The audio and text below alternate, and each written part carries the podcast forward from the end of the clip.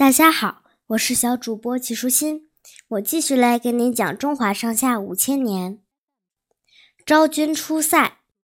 公元前五十七年，匈奴由于贵族争夺权力，内部纷争不断，先后出现了五位单于，他们相互攻打不休，掠夺牛马和人口，使整个匈奴卷入了内战的漩涡。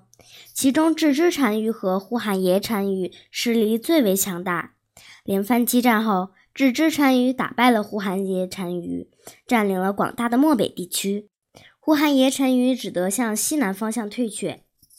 在部下的建议之下，他决定向汉朝俯首称臣。公元前五十一年，呼韩邪单于亲自到汉朝朝见，他是第一个来到中原朝见的单于。汉宣帝隆重地接待了他，赠给他大量的财物，并颁给他精致印玺，承认他为匈奴首领。同时，汉宣帝又派长乐卫尉高昌侯董忠率领一万六千骑兵辅助呼韩邪单于征讨只知单于，又将三万四千斛粮食作为军粮赠给他。只知单于被打败后，呼韩邪单于在匈奴的地位更稳定了。心怀感激的他一心与汉朝修好。公元前四十九年，他第二次来到长安，同样受到隆重的接待。这次，呼韩邪单于对汉朝政府的后代感恩戴德，并与汉朝定下了汉与匈奴合为一家，世事不得相互欺诈、相互攻打的友好盟约。公元前三十三年，呼韩邪单于第三次来到汉朝。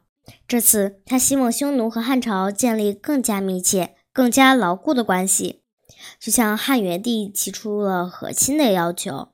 汉元帝欣然允诺。以前，汉朝和匈奴和亲都得挑个公主或者宗室之女嫁过去。这次，汉元帝下诏，要从后宫挑选出一位宫女，嫁给呼韩邪单于。宫女们。